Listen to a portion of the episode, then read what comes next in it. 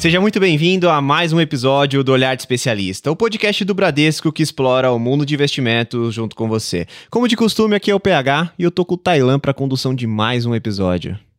Fala, PH, tudo certo? Tudo bem, cara, e por aí? Ótimo, tudo certo. Eu sigo ainda mais pro dia de hoje, né? Vai ser um capítulo bem bacana, um ambiente bastante tempestivo pra gente falar do, do tema de hoje. E a gente tá indo pro episódio número 34 aqui do Olhar de Especialista e tem notícia especial. É, além do episódio número 34, hoje, no dia 14 de agosto, a gente tá na posição 33 podcast de negócio do Brasil, hein? Olha só. Tem que subir umas palminhas aí, Nossa, né? Por favor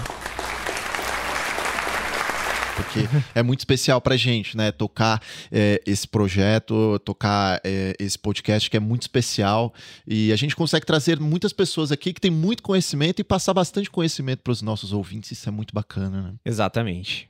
Vamos lá, então. É o seguinte, pessoal, hoje nós vamos falar a respeito de fundos imobiliários. Bem, taxa Selic caiu, saiu lá de 13,75, foi para 13,25. A tendência, segundo a, é, a, as projeções do mercado financeiro, é que até o final deste ano ela continue em queda, assim como no ano seguinte, partindo ali para 9,5, 9,25. Enfim, algumas casas estão projetando que ela chegue ali é, em torno de 9% no ano que vem. E neste cenário, claro, algo surge para o investidor. Algumas coisas. Surgem, exatamente, né? exatamente. Algumas classes começam a tomar relevância, alguns investimentos.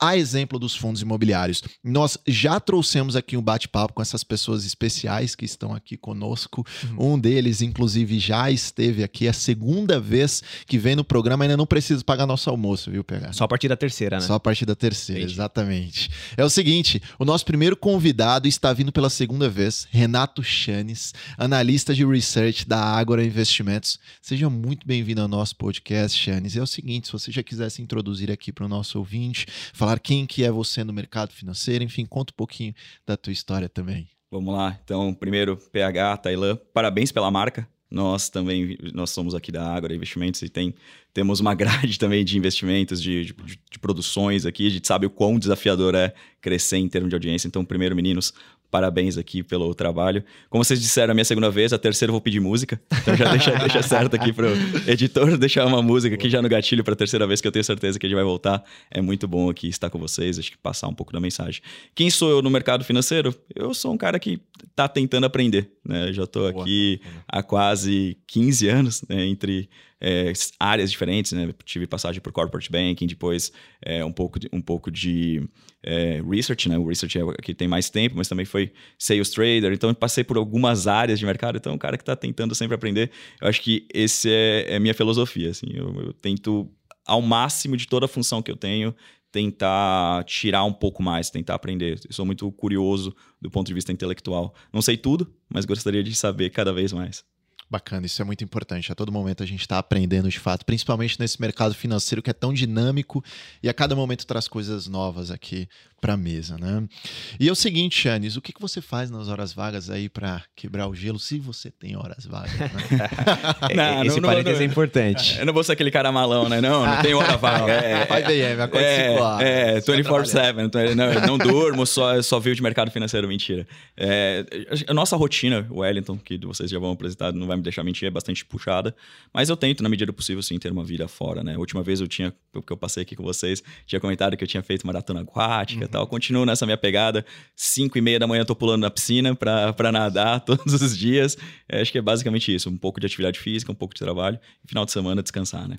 Caramba, a gente tem que lançar essas Olimpíadas, né? Cara, que coragem, viu? 5 né? e meia da manhã pulando. Tô pulando na cama. É, no inverno. tá Enquanto você pula da cama, ele tá entrando na água. Posso te falar que no inverno aqui tá difícil.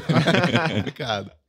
Bom, e o nosso segundo convidado, o Chanes acabou já trazendo também um spoiler, é o Wellington Lourenço, ele está estreando aqui com a gente. O Wellington também é analista lá da, da Ágora, então, Wellington, seja bem-vindo ao nosso podcast e introduza aqui para o nosso ouvinte quem é você no mercado financeiro.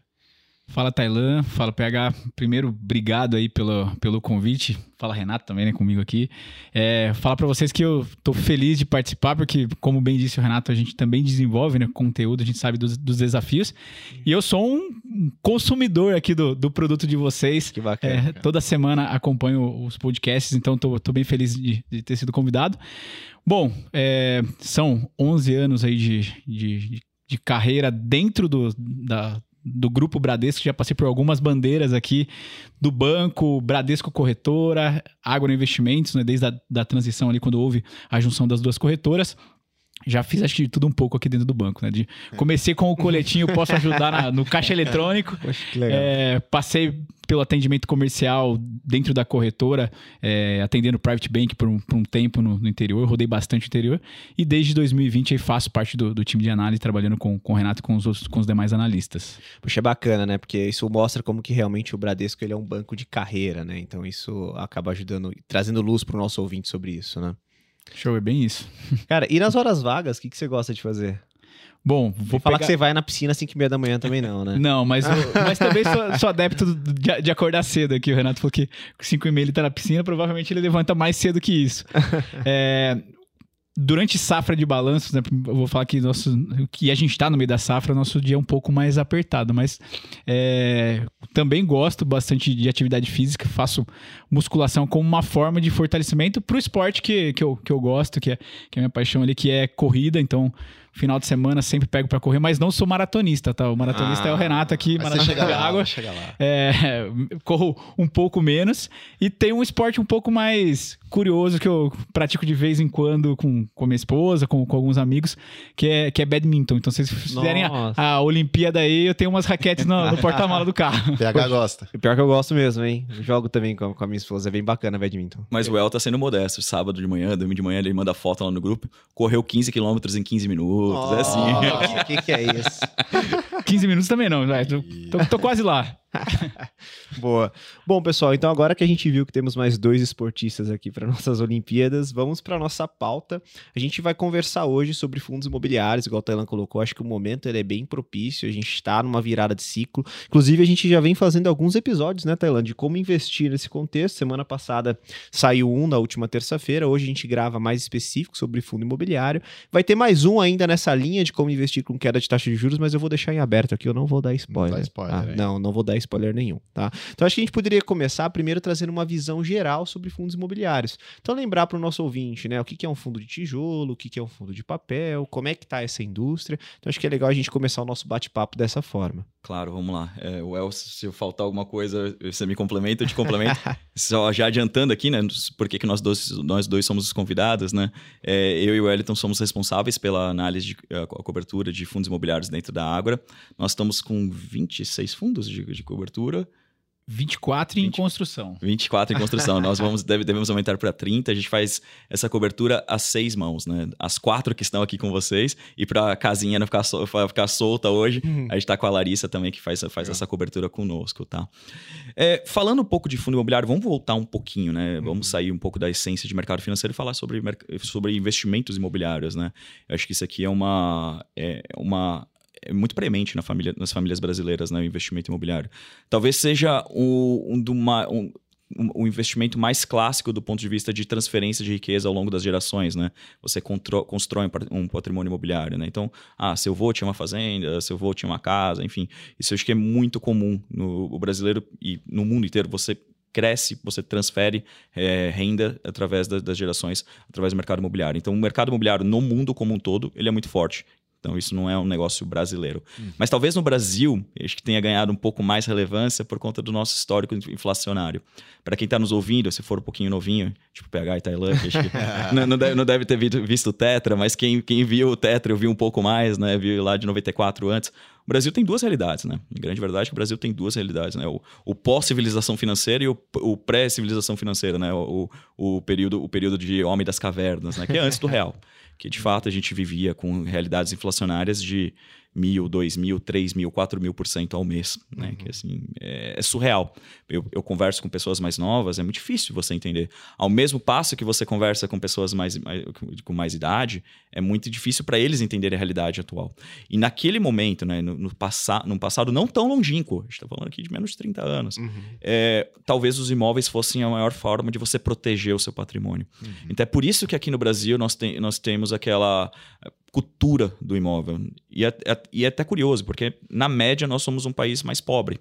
Né? E, e, a gente sabe que o investimento imobiliário ele é alto, hum. mas é que muita gente, a despeito de tentar montar uma poupança, ele já, já pulava de cabeça nos imóveis, que era a única forma dele proteger os seus investimentos. Principalmente que a gente não tinha tanta sofisticação no, no mercado, né? Você não tinha aquelas NTNBs que pagam tesouro e IPCA mais alguma coisa, não existia isso. Então era, era uma selva. Então como que eu vou me proteger da, se eu deixar lá no CDI da época, né? Deixar na poupança, amanhã eu tô mais pobre. Hum. Então o, o imóvel ele serviu muito, muito bem. Então o tio do pavê ele não é tão chato. O, o, tio, o, o, tio, do pavê ele vai, ele vai falar dos imóveis porque tem uma realidade. Existia uma necessidade de por que, que você construía, você construía seu patrimônio em cima de imóveis. Então, já isso vem muito arraigado na, na, na, na nossa cultura. E aí, com, com o avançar do mercado, você consegue ter alguma, algumas vantagens que, os fundos imobiliários trouxeram. Né? Acho que é diferente, eu não gosto dessa comparação de fundo imobiliário com, com, com ativo imobiliário. Hum. Ah, eu compro apartamento, eu compro fundo imobiliário. Gente, são na minha opinião, são questões muito distintas.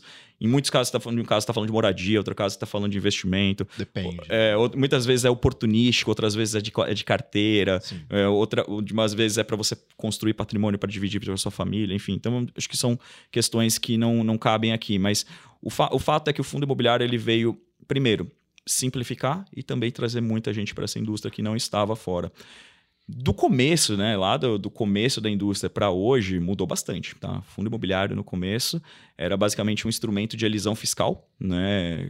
Começou através de construtoras. As construtoras aqui no Brasil montavam fundos imobiliários de uma forma dela empreender, né? Então ela, ela, ela construía um prédio dentro do fundo imobiliário, depois vendia, que era mais era, era praticamente uma forma de elisão fiscal. Ela pagava muito menos imposto. Uhum. E aí depois criou os, os, os, os, movimentos de Hatch 1, Hatch 2, Hatch 3. O Wellington, se ele quiser complementar aqui, uhum. é especialista em, no mercado imobiliário, mas ele vai saber que é, essa parte, mas as, as consultoras pararam de usar um pouco a estrutura do fundo imobiliário para começar a, a, empreender fora na, na, nas, nas SPS e nas PA, PAs, né, que é Sociedade por Propósito Específico e uhum. Patrimônio de Afetação. E aí que entrou a figura do Private. Aí o Private começou a desenvolver fundo imobiliário, começou a entrar mais, até os tickets médios eram altos, quem se lembra eu lembro, eu, eu, lembro muito bem, eu acho que as, as cotas iniciais do, dos fundos do Credit Suisse lá em, dois, em 2005, 2006 eram 3 mil reais, 4 mil reais. Nossa. Então você deixava muita gente de fora, né? Sim. E aí então os fundos imobiliários vieram trazer mais gente, né? Então agora com hoje 50 reais, 100 reais, até você... menos que isso, né? Até menos que isso, né? Você pode ter, ter investimento imobiliário. Então eu acho que o, o, a função dele é muito importante para dar exposição, mas a razão dele existir, acho que ainda continua muito arraigada nessa questão do, da inflação, proteção de inflação, de você construir patrimônio ao longo do tempo. Porque aqui no Brasil, a gente sabe, longo prazo uhum. costuma ser algo como seis meses a 12 meses. Uhum. Então, diante de toda incerteza, o mercado imobiliário ele acaba sendo ainda um ótimo instrumento. Uhum. E acho que é legal a gente é, lembrar aqui que além de, de tijolo, né, a gente falou muito sobre imóvel, mas o, o, a classe fundo imobiliário, ela não, não se limita somente a, a tijolos, né? Tem os fundos de, de, papel ali. E acho que, além dessa característica de democratização, né? De trazer um público que talvez não, não tivesse acesso a investir no imóvel diretamente, ele permite essa, essa possibilidade de pessoas com um ticket menor é, fazer esse tipo de investimento. Ele abriu esse leque para um mercado de crédito com lastro em imóveis também, que era talvez muito limitado a um perfil private bank pelo um ponto que o Renato falou. Também ticket, né? O, o volume a ser direcionado para você diversificar uma carteira de crédito é, depende ali de, né, de, um, de, um, de um fluxo, de um, de um nominal financeiro maior. E os fundos imobiliários de papel com o lastro imóveis, né, eles também é, permitiram essa democratização do investidor com um ticket menor poder acessar esse mercado de crédito, um, já uma carteira é, pulverizada. Se a gente pegar aqui os principais fundos imobiliários de papel, a gente está falando de 40, 50, 60 papéis diferentes, né? CRIs ali, uhum. é, LCI, enfim, papéis com lastro em imóveis dentro do portfólio. Então, acho que você tem dois, duas categorias dentro dos fundos imobiliários, mas que no, no final do dia, acho que para o investidor pessoa física, é, a soma aqui é uma possibilidade de diversificação, seja por tijolos, seja por crédito. São, é, na nossa opinião, totalmente distintos, embora dentro né, de, de, fundo imobiliário, mas com, com, com, essa característica de poder é, dar acesso para um investidor menor em, em, ambas as classes aqui, né? É, a gente já sabia que, por exemplo, os Estados Unidos ia copiar a gente, então eles, eles foram lá em 1975 criar os, os REITs, né, que é o Real Estate Investment Trust. A gente, a gente correu para copiar eles, a gente fez em 2001, se não me engano, a nossa legislação. Mas a gente, muito do nosso do arcabouço da lei brasileira, ela é amparada ali na, na, na lei americana, né, do, do, do dos, dos REITs. Só que tem algumas diferenças básicas que ao longo do tempo elas começaram a ser mudadas, né? No começo, por exemplo, o fundo imobiliário não podia tomar dívida. E aí, o gestor brasileiro é muito bom nesse sentido, a gente é muito criativo, isso ajuda muito. É, a, a, gestão aqui no Brasil, eu particularmente acho que o, o buy side, né, o, o, que vocês recebem bastante uhum. aqui, os, gestores aqui no Brasil, na média são muito melhores que os gestores estrangeiros, porque acho que toda a dificuldade que a gente tem aqui no Brasil gera, gera muita criatividade. Então a gente conseguiu é, contornar esse, esse assunto, né, a gente consegue já ter fundos alavancados. É, antigamente, fundo imobiliário era um instrumento de bolsa só, né? Então você só você tinha fundo imobiliário é, fechado, são fundos, fundos fechados, que suas cotas são negociadas na bolsa, então você não fala em resgate, né? Você uhum. compra ou vende cotas, mas agora você já tem fundo setipado, né? Que são, são muito similares aos antigos 555, que agora eu fiquei sabendo que a Ambima mudou só porque eu tinha decorado para certificação.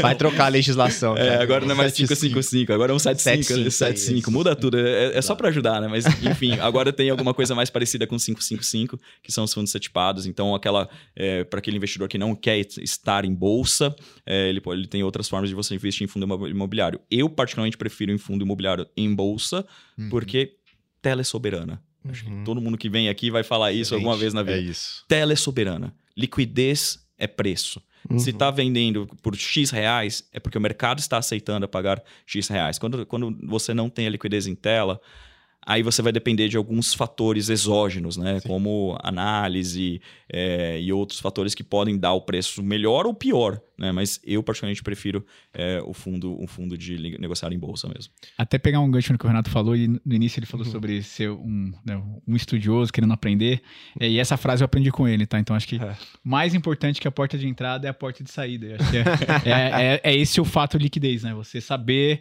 que você tem por onde sair, se a, se a coisa caminhar caminhar para um, um lugar, para um caminho que você é, não se sente confortável, então você saber onde que é a porta de saída, acho que faz toda a diferença. Acho que a pandemia ensinou a gente isso, né? Eu, muita gente teve aquela correria toda aqui, mas acho que para um briefing inicial do que é um fundo imobiliário, acho que ficou, ficou bem, bem, bem explicado. É, eu, eu queria, na verdade, fazer dois parênteses importantes, né? O primeiro que vocês colocaram aqui já no início é que fundo imobiliário e ter um imóvel são coisas totalmente diferentes. Eu acho que isso é importante. A gente faz o comparativo para ficar mais fácil o entendimento, mas não é um não exclui o outro. Sim. Né? Então, por exemplo, não é porque você tem uma casa que você não pode investir em fundos imobiliários, por exemplo. Até porque a decisão de comprar o imóvel ela vai muito além do que a decisão de você investir ou não. Ela tem outros aspectos ali por trás. Né?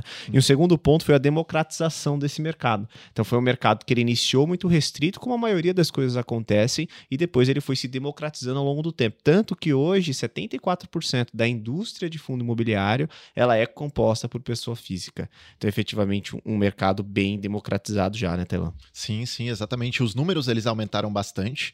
A gente saiu ali de, eu estava vendo aqui também os números na B3, saiu de 1 milhão de investidores em 2020, dobrou, né? Foi para 2 milhões de investidores. A gente ainda está longe dos Estados Unidos, lá os REITs, que o Renato falou que lá nos Estados Unidos são mais de 100 milhões Nossa. de cidadãos americanos americanos negociando, só para vocês terem uma ideia. Mas é porque lá eles negociam bem mais renda variável do que aqui no Brasil. A gente tem uma taxa Selic muito alta, né? Então, naturalmente, a gente negocia bastante renda fixa por aqui, mas a gente está caminhando aos poucos, né? E aí, pessoal, gostaria de conversar aqui com vocês. A gente já, já sabe dessa dinâmica de queda da taxa Selic. Enquanto isso aconteceu, Outros movimentos também puderam ser observados que possivelmente são triggers que nos indicam que os fundos imobiliários eles estão interessantes. Aqui eu gostaria de traçar com vocês aquela comparação entre a NTNB 35 que é o título IPCA lá do, por exemplo, do Tesouro Direto, negociado por pessoa física, com o IFIX, que é o índice dos fundos imobiliários. Quando a gente observa o IFIX, ele está tendo um pagamento, um dividendo de aproximadamente 11, 12% né, ao ano é, para a pessoa física, por exemplo, ali, como vocês bem sabem, fundo imobiliário isento de imposto de renda. Quando a gente observa a NTNB, ela está pagando, é, tá pagando IPCA mais 5, 6%. Ou seja, existe um spread envolvido entre esses dois. Um spread que, inclusive, está acima da média histórica. A média histórica está em torno de uns 3%, Atualmente o spread está ali, ali em 6%, mais ou menos. Isso seria um indicativo de entrada no nos fundos imobiliários? E por que, que também abriu bastante esse spread? O que, que aconteceu com a queda da taxa Selic, enfim, que fez essa dinâmica acontecer? Você tocou num ponto bastante curioso para nós, é, Taylor. É, o tamanho dobrou de investidores se a gente olhar de 2020 para cá. Um, você falou de um milhão para uhum. mais de, de 2 milhões de pessoas físicas investindo em fundo imobiliário curiosamente, foi o período na qual a Selic né, chegou até a, os dos 2% e depois começou é, a subir, chegou no, no, no, até 13,75 e agora a gente começa a ver o, o, corte de juros.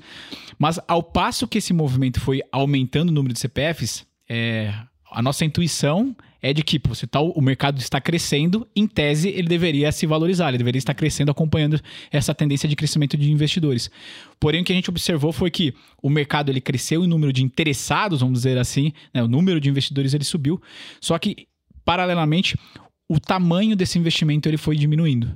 Então, se você, se você olhasse antes de 2020, o ticket médio de entrada nos fundos imobiliários ele rodava próximo a 5 mil reais no começo da pandemia, isso já estava rodando mais próximo a 2, 2, 2 milhões, é, foi 5 mil reais, 2, 2 mil, é, 2.500 é, reais. A gente chegou a um, a um, momento de que o ticket de entrada estava abaixo de 200 reais. Acho que isso, isso ilustra isso que a gente está falando de democratização. Então, a partir de 150 reais o investidor já estava colocando dinheiro em fundo imobiliário mas consequentemente isso não conseguiu acompanhar a tendência de né, fazer com que o, esse mercado ele avançasse, que o IFIX, por exemplo, se valorizasse, né?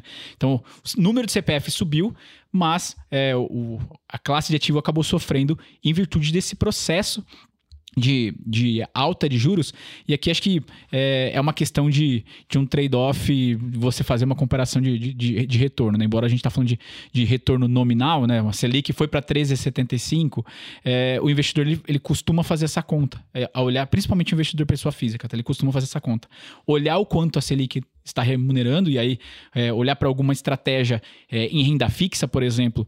É, e aqui acho que a gente não quer entrar se é o certo ou errado, acho que uhum. diversificação sempre acaba sendo é, o direcionamento é, ideal, na nossa opinião, mas o, o, investidor ele costuma fazer essa, essa, essa, comparação e aí você tocou no ponto que a gente entende que é a, é a melhor comparação que precisa ser feita quando se fala de fundo imobiliário, que é pegar a NTNB, porque ela tem ali né, o fator inflação mais um prêmio, e comparar com o fundo imobiliário. Porque quando a gente fala para esse, esse dividend yield que você comentou de 12% para os fundos imobiliários, a gente precisa lembrar que no final do dia, o fundo imobiliário, ele é um fundo no qual ele, na sua maioria, né, ele uhum. comprou um imóvel, ele alugou esse, esses imóveis e um contrato de imóvel, ele tem em sua essência a, a atualização inflacionária. Então, é, em tese, ele deveria devolver anualmente pelo menos a inflação. Então, acho que é, o que a gente observa aqui é que essa distribuição dos dividendos ela, ela tende a ser é, uma forma de você receber com ganho real. Então, o, você fazer essa comparação somente com, com Selic, é, acho que ela acaba sendo uma análise rasa, porque você deixa de considerar o fator inflação, que é o, acho que o, que o investidor tem que pensar em primeiro lugar, vou proteger meu capital, né, eu não vou perder meu poder de compra, e aí sim é, acho que o, o dividendo ele, ele traz essa, é, esse fator inflação embutido. E quando a gente compara esse período com a NTNB, é, a gente inclusive fez uma live recentemente, né, Renato, falando sobre esse comportamento e o gráfico de comparação entre NTNB e, infla, e, e, o, e o dividend yield do, do IFIX é muito curioso, porque parece um espelho, são movimentos é, contrários, totalmente contrários, né? O que a gente chama de maneira mais técnica em correlação negativa, né? Então, você olha que quando um avança, o outro cai e vice-versa. Então, uhum. se agora a leitura é de que daqui para frente a gente vai ter uma inflação mais controlada, é, que o, o, Banco Central vai continuar cortando juros, a tendência é de que né, você tenha a NTNB corrigindo para baixo o, os prêmios que ela Uhum. Se a gente olhar nos últimos, nos últimos tempos, ela trouxe ali né, uma, uma gordura bastante interessante para o investidor. Então a tendência é que ela tenha, tenha de corrigir para baixo. Consequentemente, considerando o histórico de correlação com, com o IFIX, os fundos, fundos imobiliários tendem a se valorizar. Acho que tem algumas afirmações que a gente faz né, no dia a dia do mercado financeiro que vira quase dogmático, né? Ah, hum. taxa de juros cai, vamos comprar fundo imobiliário. Mas acho que é importante entender aqui, e de fato é, é assim, já antecipando, é, taxa de juros cai, compra fundo imobiliário. Hum. Mas não, compra ação, compra pré, compra, enfim, compra outros ativos que tem o que a gente chama de duration longa, enfim, mas não vou entrar no, no, no lado técnico da coisa. Mas por quê? É, eu acho que mais importante do que por que, por que, que isso vai acontecer. Pensa no, no, fundo imobiliário, né? Por que, que faz sentido eu comprar fundo imobiliário quando a taxa de juros começa a cair? Lembra que tudo na, na tudo na vida é um trade-off. Se eu estou aqui, eu não estou no parque. Se eu estou, se eu estou comprando uma Ferrari, eu não estou comprando um imóvel. A não ser que você tenha bolsa infinita, mas não, não, é, o caso aqui. Mas a vida é, é, é economia. É, dinheiro é uma é matéria-prima escassa. Então, tudo que eu faço, eu deixo fazer. É, ou deixo fazer outra coisa. Quando a taxa de juros começa a cair, a disponibilidade de capital das empresas começa a aumentar para contratação, para investimentos. Então, há de se supor que, num cenário no qual Selic começa a cair, pelo menos de forma técnica, né? não, não da forma socada, como já foi algumas vezes aqui no Brasil. Mas quando a Selic começa a cair por motivos técnicos, você é de se esperar que a economia aqueça. Uma economia aquecida, pensando no mercado imobiliário, simboliza o quê? Simboliza menos áreas disponíveis. Menos áreas disponíveis significam o quê? Maior custo de ocupação. Hum. Maior custo de ocupação quer dizer o que mais? Os fundos imobiliários vão ganhar mais dinheiro, distribuem mais dividendos. Hum. Então, tem o motivo técnico, que é a, a correlação, mas tem o, o motivo fundamental. Não nos esqueçamos nunca do motivo, do motivo fundamental, porque às vezes o técnico não funciona. Hum. Às vezes o mercado leva mais tempo para corrigir do que a gente acha. A gente sempre coloca o, o mercado como uma entidade soberana que está sempre certa, e se estivesse sempre certo, eu não estava aqui. O PH não estava aqui, o Tailano não estava aqui, o Wellington não estava aqui. E vocês que estivessem ouvindo a gente talvez não precisassem da gente. Se o mercado sempre fosse essa entidade divina que ajusta as, as coisas ao rigor da, da técnica, não precisava de análise. Então, taxa de juros cai, compra fundo imobiliário e acabou. E não é bem assim. Então, é, é, tem alguma, algumas nuances que você tem que observar. Mas a explicação do porquê, na minha opinião, que é importante, é entender. A economia vai aquecer. Tudo mais constante, nós entramos agora num ciclo virtuoso. A gente está falando de 300, 400, corte, 300 pontos de corte na Selic daqui em diante. Né? A gente está com a Selic a 13,25. Há quem diga que a terminal é abaixo de 9, há quem diga que a terminal é 9. Não, não sou economista, não quero entrar nessa, né, nesses meandros. Deixa para o Dalton isso aí. Eh, deixa com o Dalton, deixa, deixa com os outros economistas. Tem muita gente mais gabaritada que eu para fazer isso, mas o fato é. Eu sou do time de contra juros não há argumentos.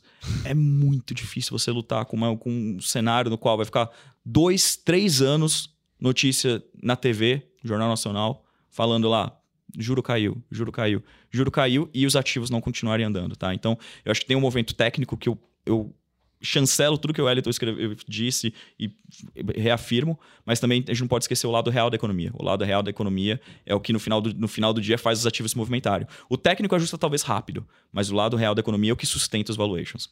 É, eu acho que esse poder da narrativa ele é muito importante, né? Porque no final do dia o preço do ativo ele tem todo o fundamento por trás, mas ele é ditado por volume. Então, naturalmente, se você tem uma mudança de narrativa, meio que a corrente começa a atrair recursos para ativos de risco, naturalmente os preços tendem a responder de forma mais rápida. E esse efeito que você colocou, Xanes, eu até pedi para você dar o exemplo que você deu em uma das lives da Ágora. Aqui fica a dica para o nosso ouvinte seguir lá o YouTube da Ágora. Teve uma live que vocês fizeram sobre fundos imobiliários que você trouxe o conceito de valor presente. Se você puder dar o exemplo de novo, até dando um spoiler aqui para o nosso ouvinte, ele usou o exemplo do Wellington que tinha uma casa ali alugando por 50 mil reais. Se você puder dar esse exemplo. Aqui, tá escutando. Vamos ver se eu lembro. Mentira, mas é, vamos lá, gente. Assim, aula 1.0 aqui de quando a gente começa finanças, né? O valor de um ativo financeiro uhum. é a capacidade dele gerar, gerar caixa ao longo do tempo trazida a valor presente. Né? Então, quanto que vale um carro, se um carro fosse uma ação? Ah, quanto que eu ganho com aquele carro por mês? Quanto que eu ganho com a minha casa por mês? Então, eu estou partindo do pressuposto que é um ativo financeiro. Aí, senão você entra em parte de investimentos alternativos, como avaliar a Mona Lisa, como avaliar ah, esse tipo de coisa, que é um pouco diferente. Tem o sentimento, tem muita coisa diferente. Mas quando eu falo puramente, estritamente técnico no lado de, de um ativo financeiro, é a capacidade de geração de caixa daquele ativo trazida a valor presente. Então, eu usei o exemplo do Wellington. O Wellington tinha uma casa, ele recebia 50 mil reais por mês. 50 mil reais por mês, grosso modo, sem ajuste de inflação, Sim. 600 mil reais por ano. Vamos pensar esse fluxo. Então, pelos próximos 10 anos, ele vai receber é, os 600 mil reais. quanto que vale isso hoje? O Wellington vai me vender essa casa. Quanto que vale? Quanto que eu vou pagar para ele? Poxa, com a taxa Selic a 2 é uma coisa, com a, com a Selic a 14 é mais, é, é, é menor. Lembra que quanto, quanto maior a taxa de juros, menor o valor presente. Por quê? Faz muito sentido. Pensa você hoje, você que está nos ouvindo, talvez não tenha ficado o, o entendi, entendi, inteligível só comentando. Eu sei que às vezes quando você fala de número, quando não tem nada escrito na, na tela, é mais difícil. Mas pensa você, pensa que você está investindo, você coloca 100 reais no, no CDB. Bem, pensa aqui no cenário, a Selic está 2 e o outro está 13. Qual que vai valer mais no final do dia? No final do ano? O que está a 13, ele vai valorizar mais. O contrário é verdadeiro. Você teria que ter colocado menos para ter o mesmo valor lá na frente. Boa. Então, isso. é basicamente isso. Então, quando o juro, o juro é maior, o valor presente é menor. Porque a quantidade de dinheiro que você tem que ter para ele multiplicar é, é, é, é, mais elevado. É, mais elevado. Então é por isso que a, essa questão dos juros ela, ela, é muito importante, né? Não só para o mercado imobiliário, mas para tudo. E a gente às vezes faz esse, esse cálculo, nossos avós fazem, minha mãe falava isso muito. E minha mãe, assim, zero iniciada em finanças. Minha mãe tá com poupança e já tentei tirar e não consigo. zero iniciada em poupança, mas na ignorância dela do lado financeiro, ela tem uma, uma, sabedoria popular que é muito importante e a gente não sabe que a gente está fazendo aula de valuation e fala: ah, quanto que é o aluguel? Ah, meio por cento do valor do imóvel. Sim. Por que, que é meio por cento? É a poupança, né? Não curiosamente uhum. é a poupança. Veja que intuitivamente nós fizemos o valuation. Ah, o valor do aluguel é meio por cento do imóvel. Então, uma, uma, casa de 100 mil reais é 500 reais é, é, que você vai pagar de aluguel. Mas isso foi um exercício de valuation, porque você, você chegou com a conta pronta, mas na verdade você fez o caminho contrário, né? Quanto que eu precisaria ter na poupança ao longo do tempo para comprar aquele apartamento? Uhum. É basicamente isso. Então a gente faz exercício de valuation no dia a dia, que às vezes a gente não sabe. E a gente tem muito disso do meio por cento. O meio por cento ficou na cabeça para o imóvel. Se, se por um lado o CDB, o, o investidor de renda fixa, ele tem o 1% na cabeça, uhum. o investidor de imóvel tem o meio por cento na cabeça. Faz e, bastante sentido. E eu só quero fazer uma observação aqui, tá? Se eu cair na malha fina pra essa história, eu que vai explicar essa história. Pois é. Se, é. se, bem que com o seu imóvel lá no Jardim Europa. Não tem nenhum tá, problema, tá, né? Tá sem lá. problema. Olha, tá tudo bem. É, e, e, ainda um outro ponto, ainda insistindo nessa questão do, do, da queda da Selic, né? E como que a gente raciocina isso pensando no universo de fundo imobiliário. Acho que tem uma outra coisa que vocês comentaram nessa live, que foi a sensibilidade dos fundos imobiliários, na média, a esse movimento. É algo como se fosse um para quatro, né? Então, seja, cada 1% que cai a Selic, você tem 4% de impacto positivo, e o contrário é verdadeiro para o universo de fundo imobiliário, é isso? É isso. É, no, no, exercício que a gente fez, é, para cada um ponto percentual de queda na Selic, o, o que o Renato comentou, né? O, uhum. é, pegando aqui a projeção do nosso time de economia, a gente está falando de algo em torno de 4 pontos percentuais de queda para este ciclo né, de, de afrouxamento monetário.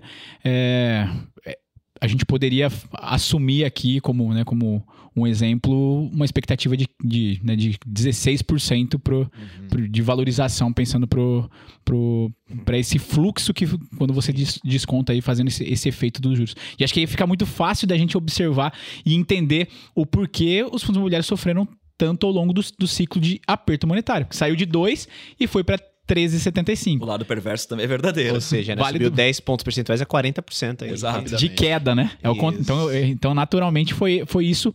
É, e aí, pegando o gancho aqui com, com valor patrimonial, a gente viu fundos negociando a 0,6, 0,5, 0,7 do valor patrimonial. É isso, é esse desconto. É 30, 40, 50% de desconto frente ao valor patrimonial.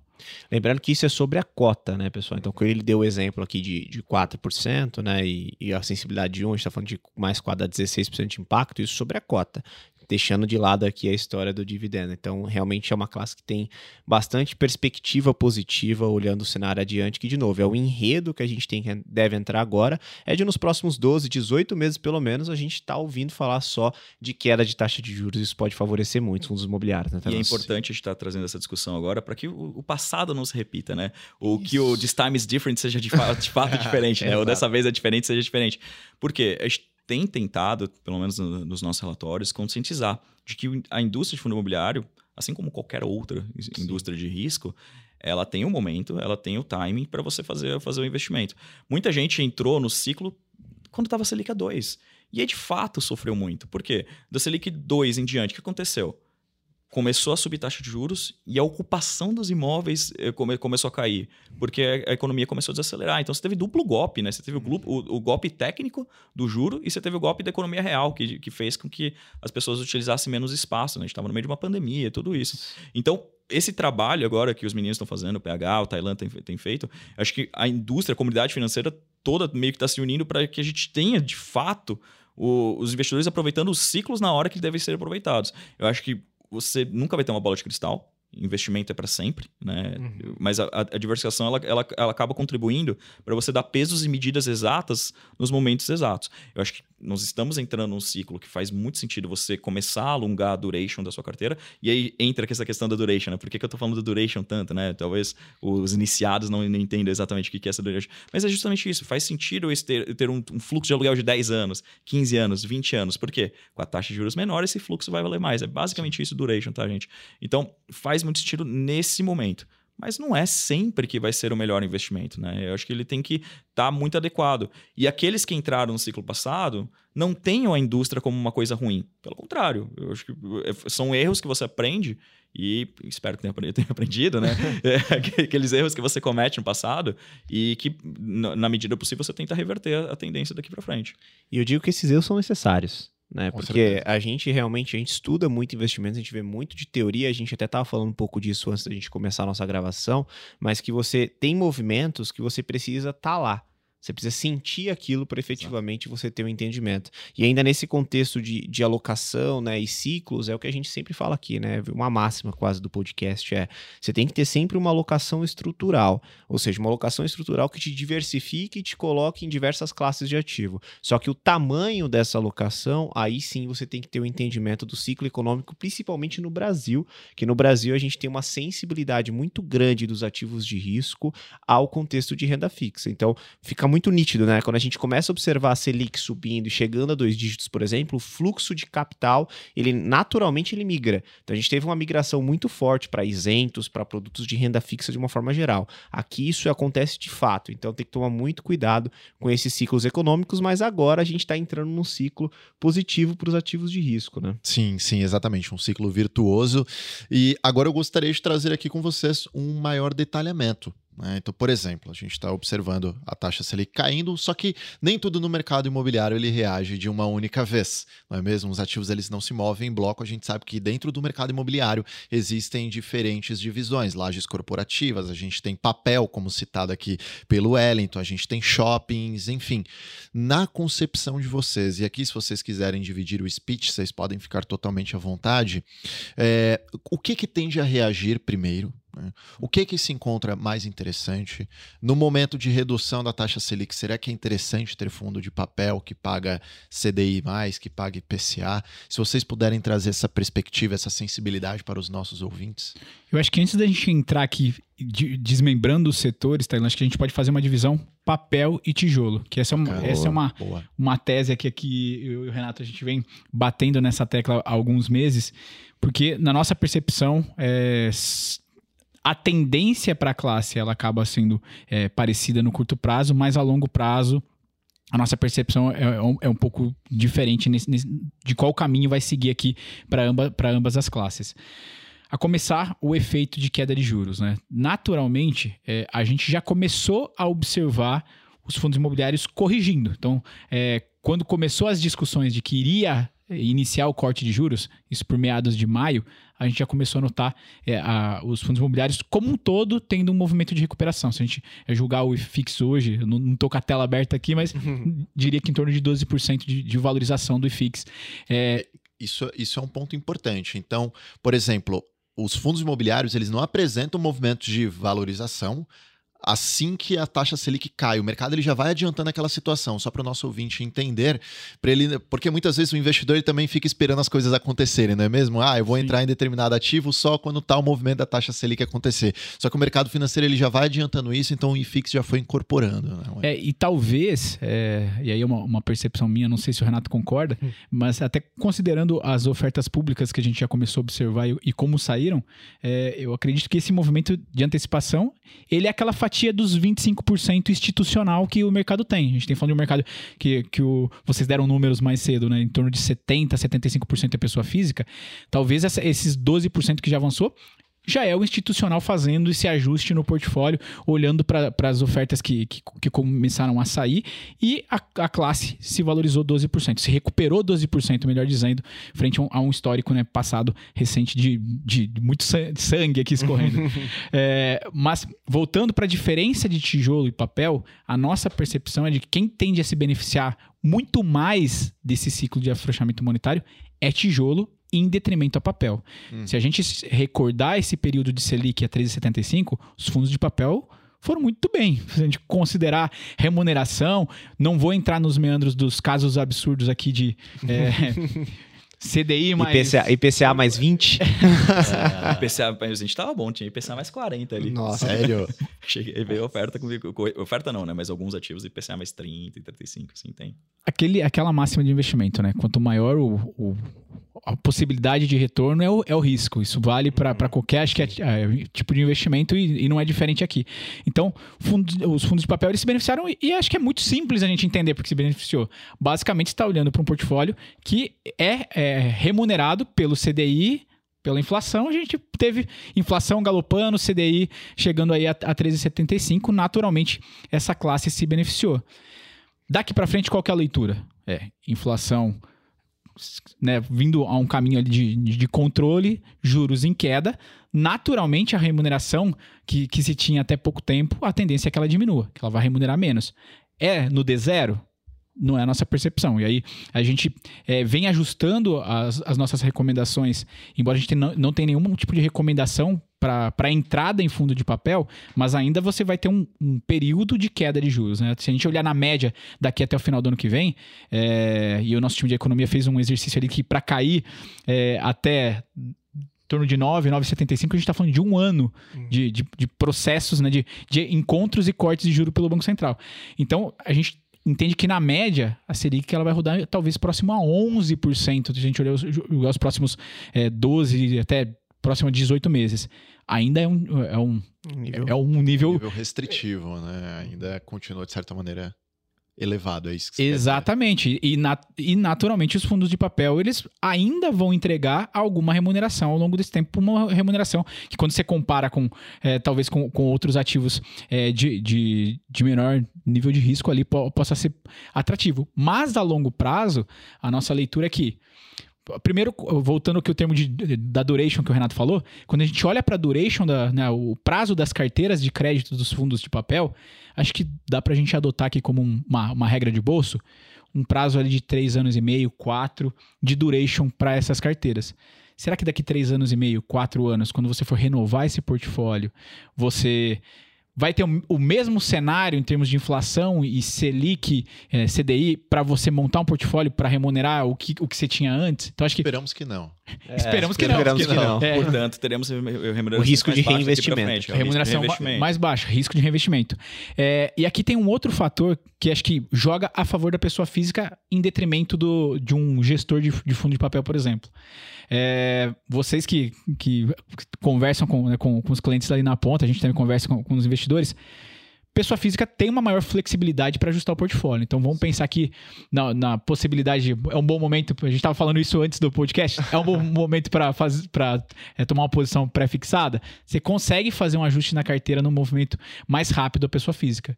Será que a Kinea, com o portfólio dela de, de emissão, ela consegue ter o mesmo movimento? E aqui nem, nenhuma, nenhuma crítica à Kinea. A gente, tem, a gente acompanha alguns fundos deles e a gente acha que eles fazem um excelente trabalho de gestão. Mas o, o, o exercício que eu quero trazer para o investidor é o movimento de ajuste ele é muito mais difícil. E aqui vou até tomar um exemplo da, da, né, das, das, emissões da Kinea. A Kinea, quando ela faz uma emissão de, de crédito, eles buscam tentar o máximo de que 100% ou muito próximo disso do, da, da originação seja feita por eles para que eles tenham total controle ali de quais serão a, as condições, né, as cláusulas dentro do contrato da, daquela emissão. Então, isso traz algum grau de proteção é, para o fundo. Porém, se você faz uma emissão grande, é, e a gente acompanha ali, às vezes 500, 600, 700 milhões de reais uma emissão, você não, não acha liquidez disso no, no mercado a hora que você vai. Se você precisar fazer algum movimento de, é, de né, tomar uma, uma mudança de caminho aqui, que é o que a gente está falando, que em breve talvez você não vai ter as mesmas condições, você não consegue fazer uma antecipação desse, desse, desse crédito, vender no mercado, diluir para você tomar um, outro tipo de risco. Então, acho que é, a, a, comparação com a pessoa física aqui é, é os, os fundos eles têm uma menor, é, uma maior dificuldade para se reposicionar. Hum. Então acho que isso joga a favor da pessoa física. Mas eh, aqui voltando, então, papel no curto prazo continua talvez numa tendência ainda positiva, mas a longo prazo a nossa percepção é que tende a sofrer em virtude desse processo de, é, de queda de Selic e inflação controlada. E até um, um, uma comparação com, com, o que a gente viu no passado, é, na nossa percepção, os fundos de papel eles não podem ser negociados muito, muito distantes do que é o valor patrimonial Eu ia dele. Isso. Porque, é, basicamente, o que você tem no portfólio? Você tem um, um, título marcado a mercado, o preço dele todo dia atualizado no mercado. Então, quanto que ele deveria negociar? Ao valor patrimonial. Ele tem tela, é, atualizando o preço do, daqueles ativos. Então você não deveria pagar 1.4, 1.5, 1.6 ou qualquer coisa distante de 1.0 valor patrimonial quando se fala de papel, porque você tem atualização a mercado ali do, do desse portfólio.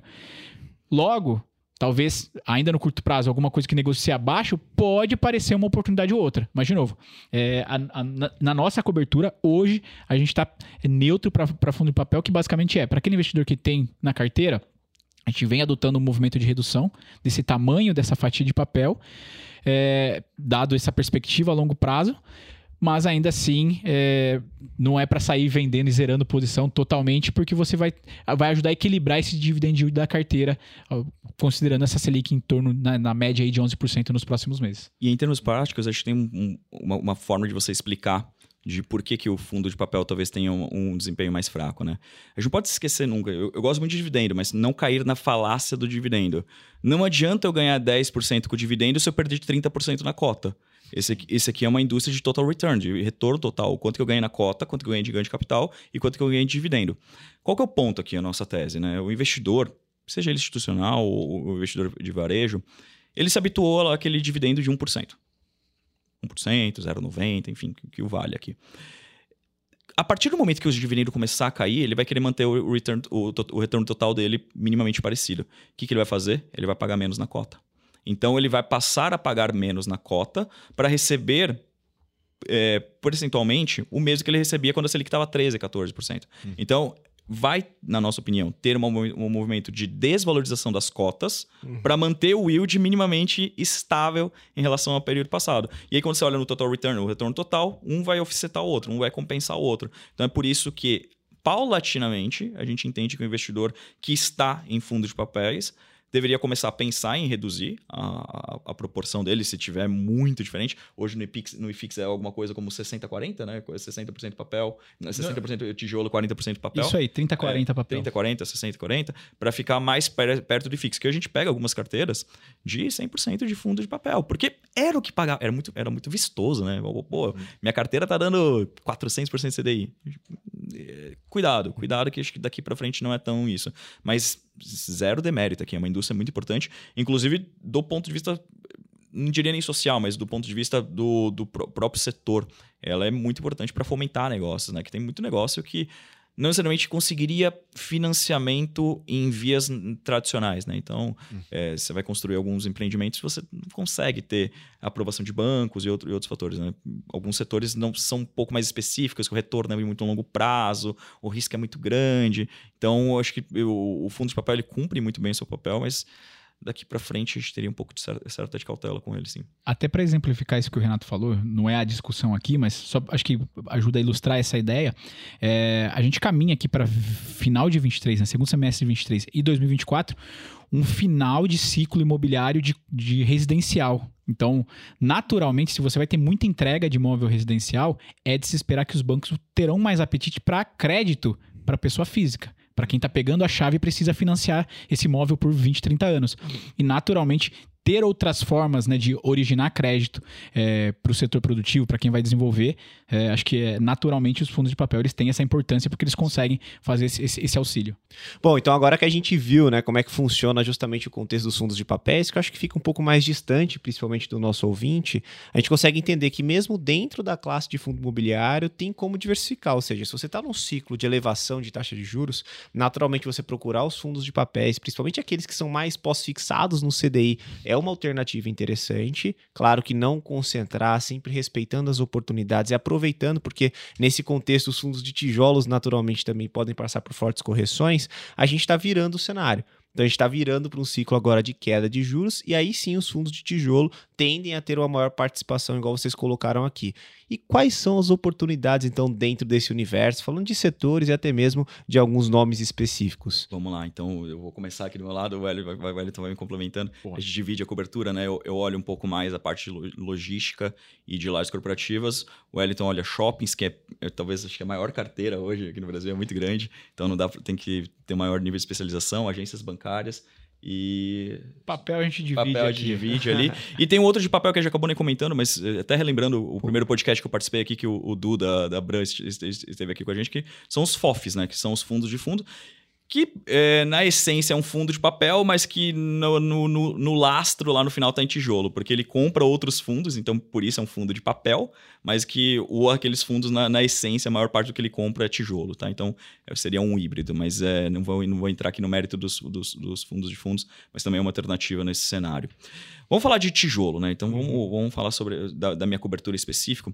É, Hoje eu tenho uma preferência clara em termos de ganho de capital, né? então de valorização da cota, não necessariamente dividendos, dentro do, dos, das lajes corporativas, que são os grandes empreendimentos, né? são aqueles grandes escritórios, não é, não é o que chama de office.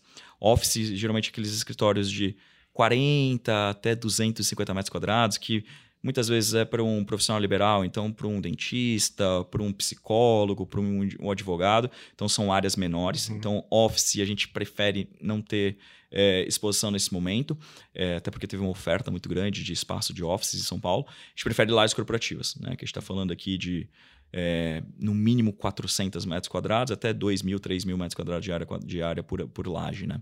Então, essa seria a preferência do ponto de vista de gigante capital. Do ponto de vista de renda, né, por conta da. Isso em São Paulo. Isso em São Paulo. São Paulo tá. já, já, vou comentar um pouquinho ah, a tese quebrada por, por região, mas é, e do ponto de vista de renda, a gente daria preferência à logística. Tá, que são os galpões logísticos, e isso aí já são espalhados mais pelo, pelo, pelo Brasil inteiro. Acho que de potencial de valorização, eu não diria que eles estão precificados, mas o espaço é menor, de fato. Mas a renda ela continua, ela tende a ser bastante recorrente, bastante previsível, tá? Então, laje corporativa, é, não é questão de bairrismo, eu sempre falo isso no, nas minhas interações. Não, não, não tenho nenhum preconceito com nenhuma outra região do Brasil, mas infelizmente o Brasil, é, o, pelo menos do ponto de vista de eixo de investimentos, ele é bastante reduzido a duas geografias e nesse caso ainda mais, né, que é São Paulo e Rio de Janeiro. E aí, quando a gente pensa nessas duas geografias, estão em momentos, não diria antagônicos, mas muito diferentes. Né? Rio de Janeiro parou em termos de desenvolvimento, até por conta de é, uma grande dependência de alguns, algumas indústrias específicas. Né? O centro do Rio de Janeiro, muito dependente de óleo e gás e serviços públicos, e outras regiões, elas não conseguiram ter a atratividade que outrora quiseram que tivessem. Por exemplo, a região da Barra foi muito difícil de desenvolver para lá. Ganhou uma competição muito grande da região do Porto Maravilha, né? Então, com novas CEPACs, então empreendimentos de excelente valor. O próprio Bradesco Seguros foi para a região do Porto Maravilha. Então, Rio de Janeiro é um mercado um pouco mais restrito que está com uma movimentação muito lerda. Então, nesse momento, a gente não gosta. Em São Paulo, aí já entra um pouco outros fatores. Né? Assim como o mercado financeiro antecipa movimentos, o mercado, o mercado de São Paulo tende a também antecipar movimento. Aqui estão as sedes das empresas. Então, já vislumbrando que a economia vai aquecer, é natural uma, uma empresa tomar um andar, dois andares, para começar a montar um time. Enfim, então isso uhum. acontece. Então a dinâmica da, da, economia paulista ela acaba trazendo uma dinâmica também, um maior dinamismo para a indústria imobiliária. E aí, é, é, é, curioso aqui, né? É dinamismo numa indústria que não é dinâmica, né? Por quê? Eu não sei se todo, se todo mundo tem isso na, na cabeça, mas para você construir um empreendimento, ele começa muito antes. O, o, o, prédio ele não começa do dia que você começa aquele barulhão na sua janela de, de perfuração, começa bem antes. Então, pra, quando ele chegou a furar, quando chegou aqueles caminhões lá, começaram a escavar, começaram a, a bateção, pode ter certeza que aquele projeto começou de 3 a 4 anos antes. 3 a 4 anos antes. E aí o empreendimento vai levar dependendo da complexidade dele, mais três ou quatro anos. Então, eu estou falando que o ciclo, do começo ao fim, a gente está falando de oito anos. Então, o que a gente está vendo entregar hoje, aqui em São Paulo em outras cidades, foi aprovado muito antes, com uma outra realidade econômica, com uma outra realidade de taxa de juros. E aí, o que a gente sabe que aconteceu nos últimos anos, eu não vou chover no molhado, o Brasil entrou numa, numa, numa crise, entrou numa aceleração. Então, os projetos que estavam na gaveta, por ali ficaram. Hum. Então, tem muito projeto na gaveta, que vai levar muito tempo a levar para ser levantado. Então, a oferta de grandes áreas corporativas na cidade de São Paulo, ela saiu ali de questão de 400, 500 mil metros quadrados ano para esse ano, esse ano acho que foram 32, ano que vem é algo, algo perto de 28. Assim, tem, caiu bastante. Então a oferta de. E aqui eu tô falando AAA, tá? Tô falando eh, de lajes uhum. com excelente qualidade, bem localizadas. Isso me permite, Renato, acho que eu comentei há pouco aqui do, desse ciclo residencial 23, 24, até para quem fica em São Paulo, não achar que a gente está falando alguma besteira. É, a sensação que se tem é que a gente está dentro de um, de um canteiro de obras quando você roda para São Paulo. Exato. É e é um canteiro de obras residencial. Então acho que isso que o Renato está falando de, é, de projetos engavetados é laje corporativa. O que está crescendo de imóveis são imóveis residenciais. Então a gente precisa ter essa total é, noção de que são movimentos totalmente distintos aqui. Então, para laje é, é, outro fluxo. Então você tem, você tem todo um movimento diferente, né? Então você não vai uhum. ter tanta oferta daqui para daqui, daqui frente. E a julgar, né? Então, tudo mais constante, né? O famoso ceteris paribus, né? Estejamos certos na nossa tese que juros mais baixos ensejarão em economia mais aquecida, é, é lícito pensar aqui que as empresas vão contratar mais, vão, vão investir mais e demandarão mais, mais áreas no futuro. Vão demandar mais área em lugar onde tem menos. Então vai subir o preço. É, é, é, tão simples quanto isso a nossa tese para o mercado imobiliário aqui de São Paulo. Escassez de oferta.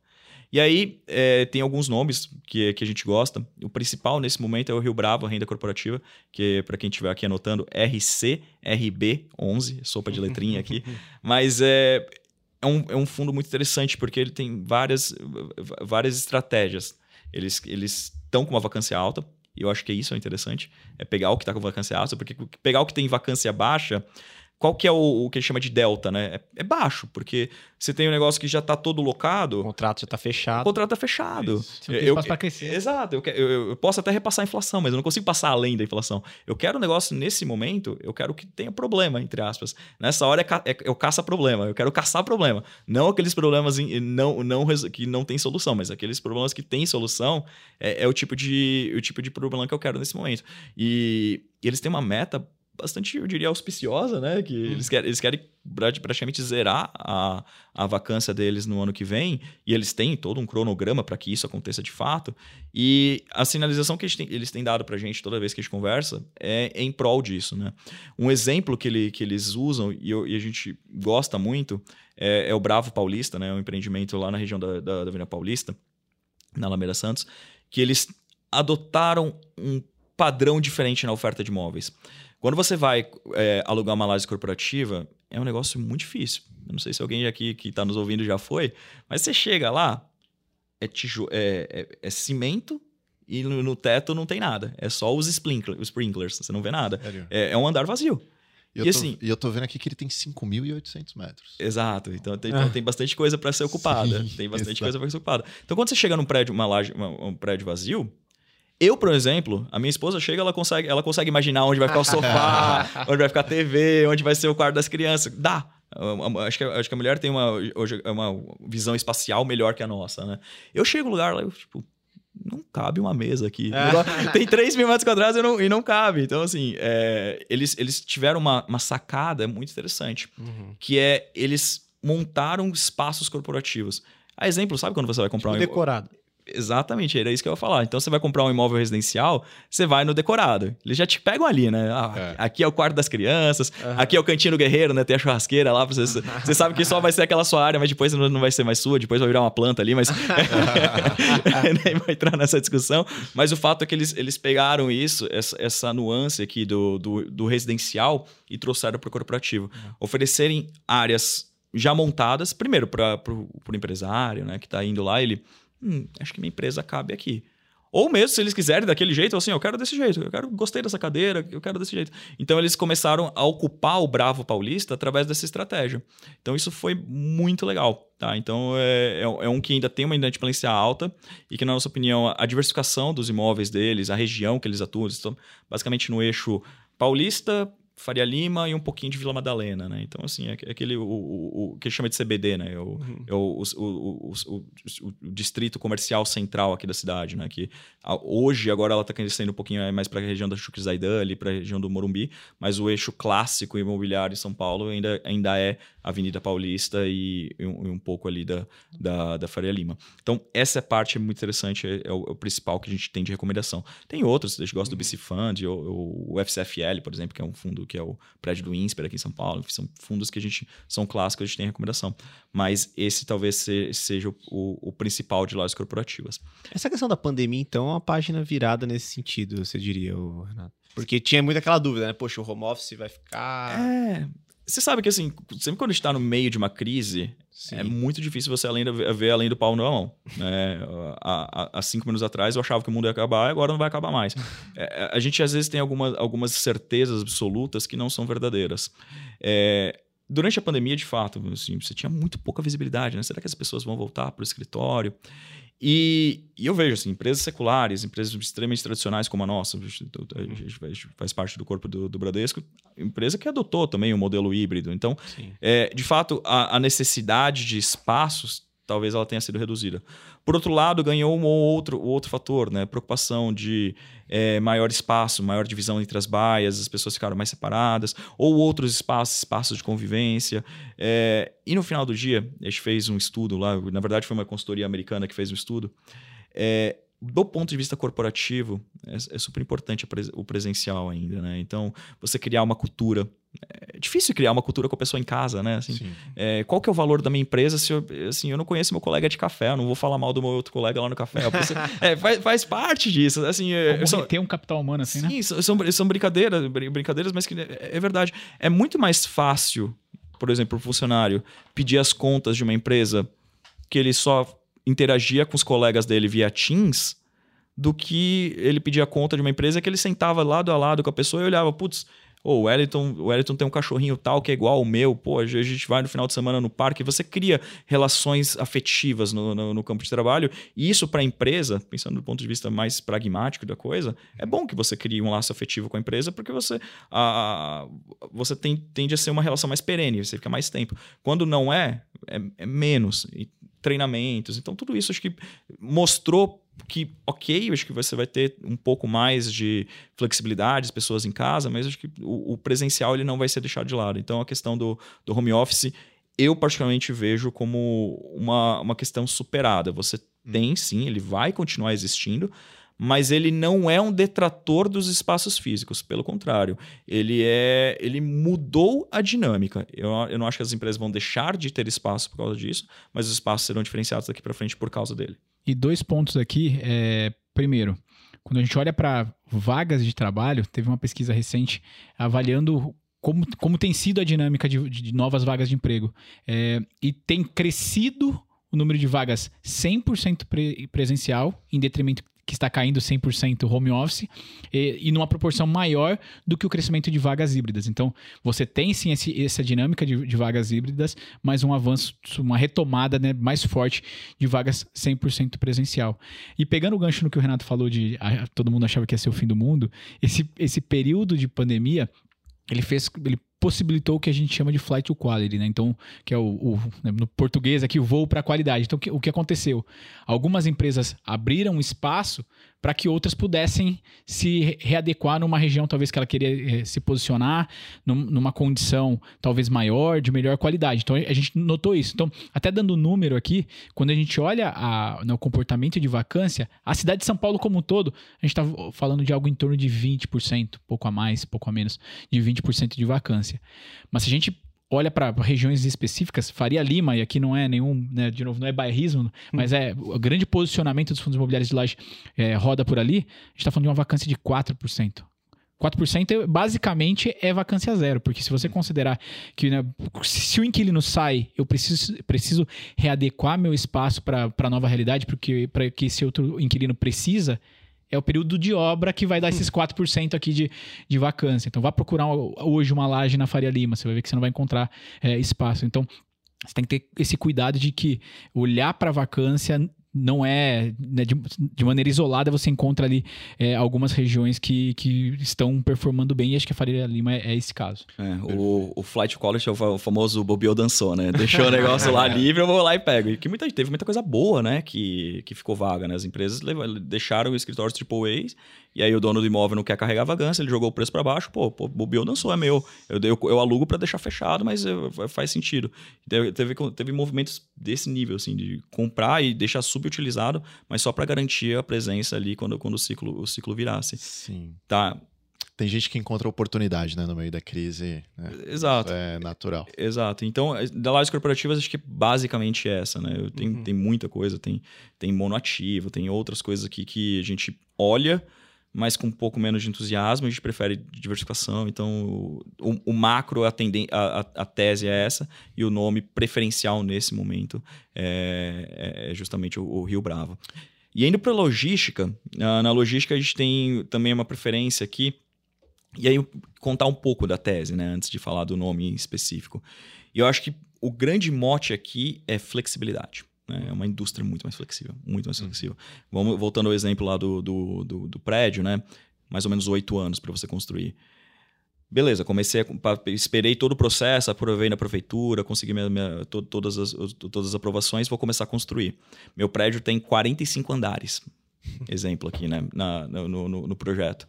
Cheguei no 32, entrou em crise econômica.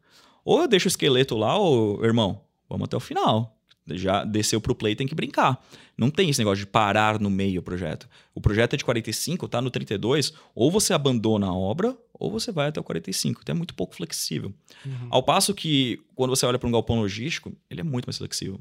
Primeiro que você trabalha em uma construção modular. A gente está falando de muitas vezes estruturas pré-moldadas de engenharia. Então você pode desenvolver um projeto lá de um galpão de 8 mil, 9 mil metros quadrados e quando percebeu que a demanda vai ser mais fraca, ou eu dividir ele no meio, ou eu parar de construir, enfim, é muito mais fácil. Até para você construir as licenças construtivas, elas são muito mais fáceis de obter. E aqui a, razão é, é, super lógica.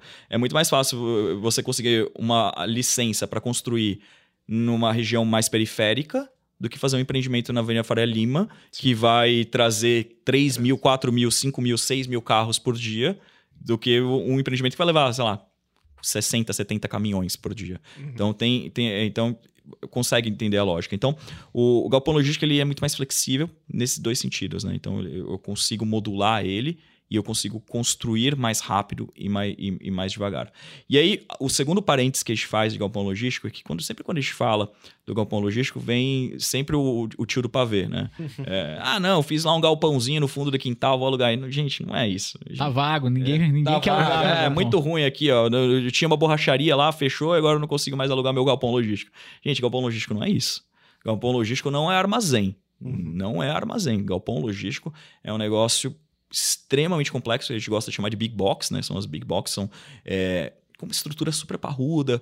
Então, a gente está falando de, muitas vezes, pé direito de 10, 10, metros. Então, quando você fazer a estrutura de paletização, né? então você subir é, duas ou três prateleiras, o piso com, com, com muito mais rígido, que cabe 6 toneladas, 4 toneladas por metro quadrado. Então, assim, para você ter uma movimentação. Cross-docking, se for cross-docking, se você for possível. Então, assim, galpão logístico não é aquele seu tio que comprou um terreno do é. lado da estrada, levantou meia dúzia de tijolo e acha que ele tem um galpão é logístico. Bom tirar esse estereótipo. É, porque muita pessoas, gente tem esse estereótipo sim. de galpão logístico. E não é, isso é armazém, gente. Isso é armazém, tem mercado para ele, não estou, não, estou, não estou desmerecendo, mas a gente está falando aqui de operações profissionalizadas. Tá? É, e o nível de sofisticação que existe nessa indústria é, é gigantesco. Né? Existe, é, existem exemplos de empresas que constroem um galpão para a operação de um frigorífico, por exemplo. Nossa. Com câmeras geladas, ou que fazem uma operação específica para o correio, com, com, todas as esteiras. Tem níveis de sofisticação assim, gigantescos, que é o, que eu chamo de built to suit. Ele constrói para atender a empresa do PH. Então, o PH é um, um, produtor de, sei lá, de banana. Ele precisa ter o espaço ali para as plantas, para as frutas amadurecerem antes de ir de, direto para a distribuição. Ele já constrói o galpão daquele jeito. Então, primeiro, colocar aqui na cabeça. Teve muita gente que empreendeu que não era profissional. E quando, quando pessoas que não são profissionais entram no mercado, elas mudam a dinâmica, então começou a ter muita oferta de, entre aspas, galpões logísticos, o que jogou o preço para baixo. Mas o que a gente fala com empresa que acabou se aventurando, ah, o PH aqui, ele é, ele é costureiro e hoje ele quis abrir um galpão logístico. E aí a minha empresa foi para o galpão dele. A dor de cabeça que essas empresas tiveram, porque era mal localizado, ou a estrutura não comportável, de piso afundar, esse, esse nível assim de, de relatos que a gente tem. Então, desmistificar nesse sentido. Galpão logístico é um negócio muito complexo, que atende operações gigantescas das varejistas brasileiras, de outras indústrias, né? A gente pensa sempre no e-commerce, né? Mas tem quase tudo precisa de, de, armazenagem. A Gerdau é uma das maiores locadoras de espaço no Brasil. Uhum. Ela, ela não tem nada de e-commerce. Eu, pelo menos, nunca comprei tarugo de aço pela internet. Então, assim, é, a gente pensa sempre, ah, não, e-commerce é só a Magalu. Acabou a Magalu, acabou, acabou a logística. Não, não é assim, gente. Uhum. É muito mais complexo que isso. Então, tem, tem muita demanda, não é? O e-commerce é sim um grande player, foi muito relevante para o crescimento dessa indústria, mas basicamente qualquer indústria, qualquer, qualquer parte do setor industrial precisa de armazenagem. Uhum. Né? E, e, tem um limite nesse esse crescimento do varejo, né? Você não. O Magazine Luiza já está na na região do, de Cajamar, é, extrema Minas Gerais. Então, esses caras não vão dobrar de tamanho o espaço físico para né, armazenagem do, do, varejo. Então, é, na, é, é, preciso ter essa, essa, né, esse conhecimento, essa ciência de que é, depende das, dos outros segmentos também, segmento industrial. Então, não se limita a varejo porque ele tem a, até onde seguir, até onde chegar. Ou, quando a gente fala de varejo e, e a conversa com, com os gestores, a sensação é o, o que tem de espaço de interesse do varejo é fora daqueles principais eixos de, é, de logística. Então sai do, do, raio 30, raio 60 de São Paulo, é, sai ali do principal eixo Duque de Caxias, Rio de Janeiro, sai de extrema, extrema Minas Gerais e começa a olhar para as outras praças. Então você, o varejista ele quer estar próximo de Fortaleza, ele quer estar próximo de Recife, ele quer estar próximo é, de Porto Alegre, porque se você quer competir com os demais varejistas né? no, no, mesmo é, ritmo ali de entrega rápida que você tem nesses principais eixos, você precisa ter um, um CD próximo ali. Então, é, quando olha para varejo, a gente está falando de regiões outras regiões de São Paulo, não esses principais eixos logísticos, que continua aquecido, mas aí é o que o Renato falou, né, com uma diversificação setorial. E é aqui já indo direto para não estender muito na tese, é, a nossa preferência hoje é o Telos, antes, antes chamava S-Deal, né, justamente por conta disso, né, de contratos que foram feitos especificamente para dois demandantes ali que uhum. dificilmente vão sair e outros, outros empreendimentos que eles têm. E, e aí o porquê que a gente prefere para renda e não para ganho de capital é porque assim, a gente está falando de contratos longuíssimos, né, então é, a chance de você ter uma revisional muito gigante, a sua receita triplicar no curto prazo é, é, mínima, né? Então, assim, mas por outro lado, ele vai distribuir dividendos. Então, logística ali como anteparo da carteira faz muito sentido. Uhum. E aí, se eu, quem tiver interesse, eu vou fazer aqui o convite, gente, para a gente não se estender tese a tese aqui, acesse nosso relatório lá, o, de, o, de, o relatório de fundo de investimento imobiliário, que fica dentro do, do site da Ágora, que lá a gente desenvolve cada uma das teses. E até fazendo aqui um gancho, já para puxar aqui para o Wellington, se no mundo de lajes corporativas vocês falaram aqui que o mundo parecia que ia acabar né, no momento uhum. da pandemia, para shoppings parecia que o universo ia explodir. Né, no momento da pandemia. Então, quero que vocês que você fale como é que está o setor de shoppings hoje, qual é a sua perspectiva a respeito disso, Wellington. Boa, Taylor. Eu vou começar também puxando de uma pesquisa. Teve uma pesquisa durante a pandemia é, para pessoa física perguntando o quanto ela sentia falta dos shoppings e o porquê, né, o que mais sentia falta dos shoppings. E curiosamente, um dos, dos, dos é, motivos pelo qual as pessoas falavam que sentia falta não tem relação com compra. Tem relação com espaço refrigerado para andar, espaço né? então, ah, quem não gosta de ar-condicionado? A gente mora no, no, num país Com tropical certeza. abençoado por Deus. Então, você tem um, né, você mora num lugar muito quente e você quer no final de semana levar seu filho para andar no parque, chupar um sorvete e tal, e então você quer um lugar que seja climatizado e o shopping oferece isso. Acho que é o, talvez seja o único lugar no Brasil que você sabe que você vai passear e você não vai é, ter problemas com, com o calor. Com segurança. Com segurança. Esse, esse é, esse é o, o, o, outro, o outro fator. Você está andando num, num lugar é, com ambiente gostoso em, em, questão de clima, mas sem, sem o risco ali de, de, de ser assaltado no meio da, da praça de alimentação. é, e, e, nesse sentido, é, eu puxo o gancho porque porque é para nós o principal fator aqui para shoppings, né? Porque naturalmente quando a gente pensa em shoppings, a própria palavra, né, no, no, na essência da palavra no inglês, né, o, é, o, verbo ali shopping está relacionado com compra. Uhum. Então naturalmente você vai pensar em vou ir, vou, vou ao shopping para fazer compras.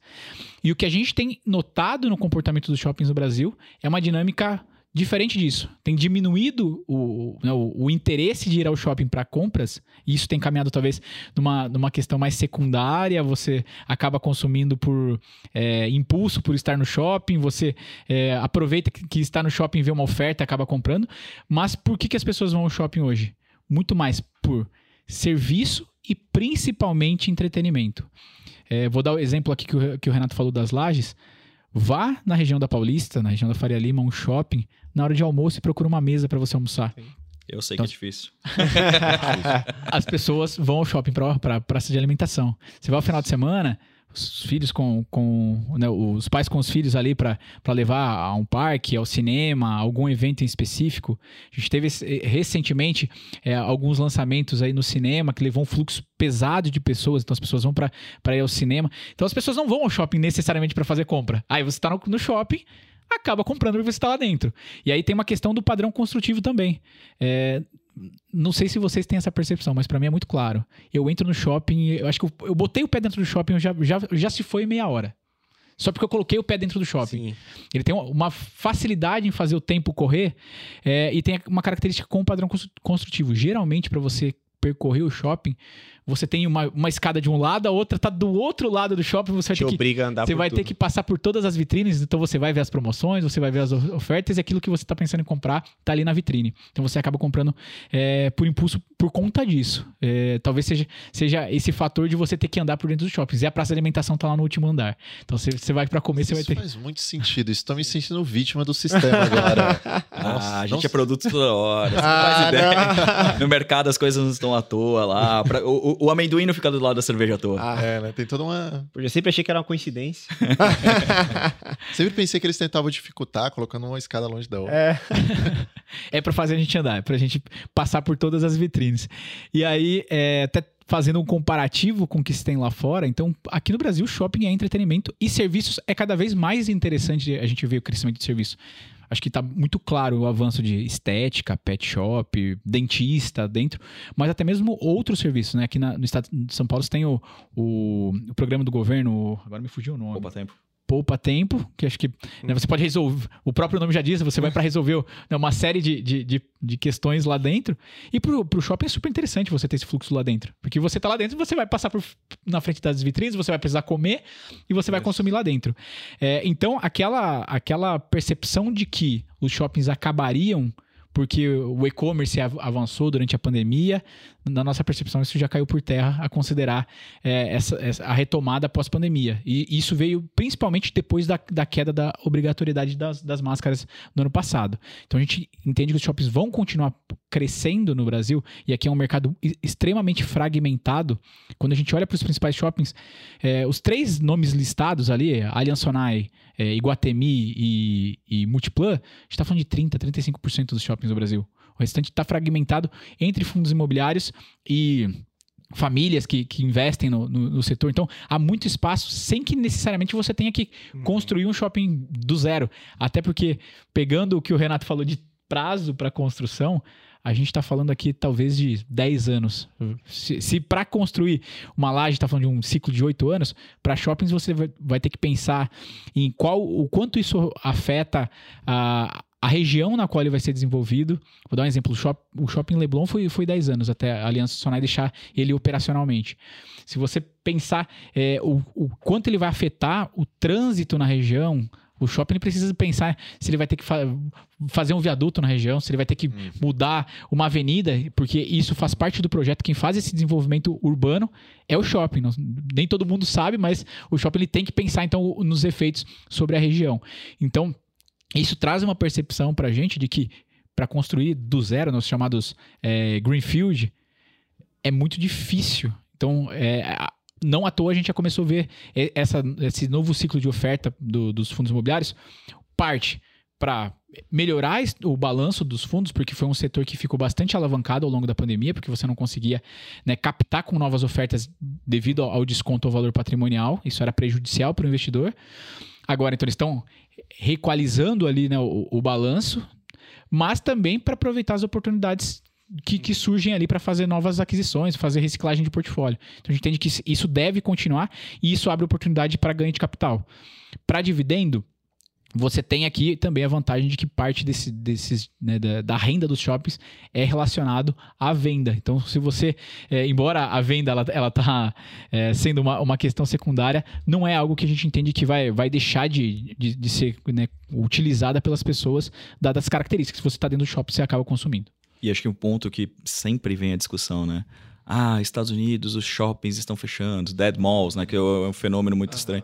Acho que qualquer um que já foi para os Estados Unidos ou, ou já teve a oportunidade de, de ver filmes, é, sabe que é totalmente diferente a dinâmica. Nos Estados Unidos, quando você vai para um shopping, você fica 40 horas na highway, né? Você, fica, você pega, pega a estrada e não, não chega, não chega. É longe, não é no centro, não é no meio da cidade. Dificilmente, tirando uma ou outra cidade, mas na média, os shoppings nos Estados Unidos, eles ficam em regiões periféricas, eles não ficam dentro do centro urbano. Então, isso já to- dá todo, toda uma dinâmica, que de fato as pessoas se, se locomovem para consumir. E aí, com o advento da internet, todos esses fatores, ele realmente perdeu popularidade perante o, o público consumidor. Aqui no Brasil, não. Aqui você tá andando no meio da Paulista, tem um shopping. Tá andando no meio da Faria Lima, tem um shopping. É no meio da cidade. É, é no, meio, no meio da cidade. É, em Salvador tem a Paralela. É na, aveni- é na, é na Paralela. Paralela é, pelo próprio nome, ela é paralela com a Avenida da Praia. Né? É, uma, é o eixo mais, mais, mais movimentado de Salvador. Tá ali um shopping. Então, assim, é bem no meio da cidade. As pessoas não precisam se, se locomover. É muito normal as pessoas chegarem a pé.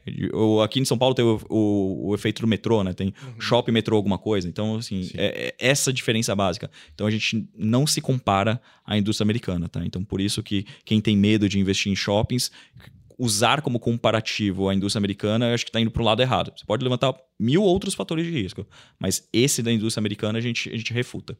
É, é totalmente diferente, né? Acho que tem o aspecto de segurança. E faltou o nome, né? Qual que. É isso que eu ia falar. E Nesse sentido, a gente tem duas preferências com, com características distintas, que é o VISC 11, né, o, o Vinci Shoppings, e o, o Mall 11, é, que ele é gerido pela Genial. No caso do, do, do VISC 11, a gente está falando de um dos maiores portfólios em termos de quantidade de ativos de shopping dentro do portfólio entre os fundos imobiliários. Então você está falando de diversificação de ativos e principalmente diversificação regional. Então, se uma região não vai tão bem, a outra acaba equilibrando. Então, você tem o, o fator de diversificação em número, de, ou talvez a melhor pa- palavra seja pulverização né, de, de, de ativos e região. Já o MAL 11, ele é um pouco mais eh, enxuto em termos de quantidade de ativo, mas com a característica de eh, o ativo ele é o, o principal centro comercial da região. Então a gente está falando, ah, em Niterói é o, é o principal shopping, ou você vai para outra cidade né, com um número de pessoas um pouco menor, uma cidade um pouco menor, mas a gente está falando de 600, 700 mil habitantes, é, na qual todo comerciante, todo lojista ou qualquer outro é, negócio que quer estar num lugar onde o fluxo das pessoas da cidade se concentram é esse principal shopping e não há espaço para uma expansão de um shopping do mesmo tamanho é, crescer. Então o ele tem essa característica de olhar né, para um, um ativo que é, é, dominante na região na, na qual ele, na qual ele está presente. Então são essas duas variações aqui que a gente tem preferência. Bacana. E o legal do shopping é que efetivamente você pode é, entrar e ver como que funciona o ativo que você está aplicando. Aham. Às vezes eu entro num shopping junto com a minha mulher e falo: olha. Sou parcialmente dono desse shopping aqui, viu? Sou cotista do fundo. E o legal é que você também consegue ver ah, se o shopping ele tá com abertura de lojas, fechamento, se tem uma vacância alta. Então é bem Se não está com muito tapume, Cuidado né? Se Porque não é tá o com muito medo do, do tapume, shopping. exatamente. Eu, não- eu não quero desvirtuar aqui indo para longe, mas assim, tem umas coisas muito curiosas de fundo imobiliário, né? Isso que você falou é muito verdade, né? A pessoa ela se sente dona do empreendimento, Sim. né? E lá nos primórdios, eu lembro que uma vez, é, quando eu, eu costumava, a gente ia mais na- nas assembleias, né? E eu lembro que um, um senhor de idade levantou a mão lá no meio da, no meio da, da apresentação, ele, ele questionou a qualidade do- dos, do- dos, dos, dos materiais de construção que estava usando lá. Nossa. Então as pessoas se sentem dono do imóvel, né? Então isso tem remete lá no comecinho, né? Memória afetiva, todos esses fatores aqui com a indústria imobiliária. Então isso que você trouxe é de verdade. A gente se sente dono, né? A gente vai lá no shopping, esse aqui é meu. É, Pode ter alguns centímetros quadrados, mas é meu também. Só mas toma cuidado com esse discurso, né? Porque senão vai falar assim, pô, então eu posso comprar um monte de coisa aqui que você vai, Não, não, você vai aí- ser aí a gente favorecido. troca E de não vai conversa. dar É. por conta Aí a disso. gente troca de conversa. Pedir desconto, né? É. Isso aqui é meu, sabe o que você tá falando? Tá vendo essa cota aqui? Você sabe o que você tá falando? Sou dono disso aqui tudo. Boa, pessoal. Não, o papo foi muito bom, né, PH? A gente falou aqui é, sobre papel, sobre tijolo, que no momento de redução da taxa de juro, tijolo é mais adequado. É, dentro de tijolo, a gente falou de laje, shopping, que tem uma possibilidade de ganho através é, da valorização da cota, né? Através Uhum. da- do capital, né? Do ganho de capital. A gente falou de logística, que o Chanes trouxe aqui para nós, que são teses mais voltadas ali para um prazo mais longo, mais interessante. E acredito que, bem, a gente trouxe muito conhecimento aqui para o ouvinte, né? Não, com certeza. Acho que é mais um episódio excepcional, principalmente pelo momento. Acho que a gente é um papel importante aqui do Olhar de Especialista trazer esse tipo de educação para o ouvinte, né? Porque o retrovisor, né, ele é muito menor do que o para-brisa. Então é o segundo episódio que a gente já faz, fazendo com que as pessoas que estão nos escutando olhem para frente. E aqui a gente falou muito disso. A gente não falou em nenhum momento daquilo que foi. A gente falou do que foi para contextualizar o porquê foi, mas o que, que é daqui para frente a gente conseguiu entrar bem nas teses e particularmente quando o episódio traz essa, essa visão e eu fico muito contente. Sim, sim, exato. A gente deixou aquela história do que eu já falei um capítulo por aqui, né? Os famosos historiadores profetas, que ficou observando o passado para realizar previsão sobre o futuro. Nem quando a gente falou sobre a correlação negativa existente entre NTNB e FIX, foi utilizado ali o argumento histórico. Claro que existe, mas o Chanes embasou aqui muito bem o que, que acontece na Fundamento. economia real. Né? Como ele disse, é por isso que a gente existe, né? Para ficar de olho ali nos ativos, no caso de vocês que são de research, para efetivamente observarem não só os números na tela. Né? Tem muita coisa aí por trás. Agora vamos para nossa conversa de elevador ou elevator speech. É o seguinte, pessoal. Se vocês pudessem listar um desafio para essa indústria de fundos imobiliários de uma maneira geral, tá? Nos próximos 12 meses, qual que seria este desafio? Eu acho que a gente tem um desafio muito premente aqui pela nossa frente, né? Que é a reforma do IR. É, a gente É, não, não comentou isso É o mesmo? du- durante o podcast. Não tem, não, não tem como não ser a gente está questionando né, sobre o início da, da tributação de dividendos. A gente entende que é um impacto, sim, mas talvez vai dividir o joio do trigo, né? Aquele investidor que é investidor imobiliário do que aquele investidor que é rentista. É, eu acho que vai ser um golpe, sim, para a indústria. A gente está falando um impacto aqui severo, a depender das regras. A gente- por isso que a gente não quantificou a- a- o impacto, porque não se sabe qual vai ser a regra, se vai ser 15%, 20%, ou se vai continuar sendo isento. Mas o fato é que esse aqui é o maior desafio nos próximos 12 meses, tributação de dividendos. Mas não acho que a indústria acaba por causa disso. Perfeito. Bye bye rent seeking. Bom, já Compartilha, né? Do mesmo ponto de É, vista. é- é né? o principal desafio, né? Não tem como a gente correr disso. E até fazer um convite, Renato, né? A gente fez há, há- há um ou dois meses atrás, a gente fez um relatório falando sobre isso e características das quais a gente entende que não é o fim dos fundos imobiliários uma, uma tributação do, do imposto de renda, né? Então, é, vale o convite para acessar esse relatório que a gente trouxe aqui alguns outros argumentos que a gente entende que talvez faça mais sentido, seja argumentos mais fortes do que puramente isenção de imposto de renda, que é, que é, é, né, unanimemente no mercado utilizado como principal vantagem dos fundos imobiliários. Eu falei sobre reciclagem de ativo para os shoppings, tem um motivo pelo qual os shoppings, é, os fundos se beneficiam dessa reciclagem dos ativos. Para eles é muito bom fazer a troca do- dos ativos, porque você não, não é tributado. Mas aí acho que é uma, uma discussão de mais, mais uma, uma hora, uma hora e meia no mínimo. é um outro podcast. Fica o convite. Aí. Boa. E, e vindo para uma indicação já de leitura, eventualmente uma série, alguma coisa nesse sentido, ligado ao mercado financeiro e um fora desse contexto. Acho que de série tem um que é, é interessante. Não é ligado ao mercado financeiro, ao mercado imobiliário em si, mas acaba, acaba, acaba trazendo algum- algumas nuances aqui muito interessantes. Chama We Crashed. É, uma, é, um- Muito é bom. é um seriado sobre Adam Newman, que criou a, WeWork. a, a WeWork e todas as loucuras que vieram com ele. É, numa época que retorno não era necessário, o importante era fazer as pessoas felizes, né? Então acho que não deu muito certo isso. A WeWork quase quebrou e tá quase quebrando de novo, mas, enfim, essa é discussão para outro momento. Então, acho que é uma série que vale muito a pena, bem interessante de ver. E de livro, é um, a última vez que eu vim aqui, eu falei do At a Revolta de Atlas, não sei se. E, e, e falei também, acho que da da. Esqueci agora o nome que eu participei de outros podcasts, não lembro, não lembro mais o livro que eu indiquei. Mas dessa vez, eu acho que até para contextualizar o que eu falei no comecinho, né, de, de passado inflacionário, é, tem um livro da Miriam Leitão, muito legal, chama Saga, hum. que é basicamente a história da moeda aqui no Brasil né, de todas as mudanças de moeda. Aí ela vai lá, avança bastante sobre as tablitas, as fiscais do Sarney, é, contando aqui a remarcação dos zeros, né, de uhum. cortar os zeros até chegar no plano real. Então, um livro legal da, da, da Miriam Leitão chama Saga, para quem tiver interesse um pouco de, do passado não civilizado financeiro do Brasil e agora esse presente mais civilizado. Puxa. E do meu lado, aproveitar que a gente está falando de fundo imobiliário e e para que o investidor não fique somente basado ali no que nós analistas falamos e possa desenvolver a análise dele, né? Ele possa pegar alguns pontos para estudar.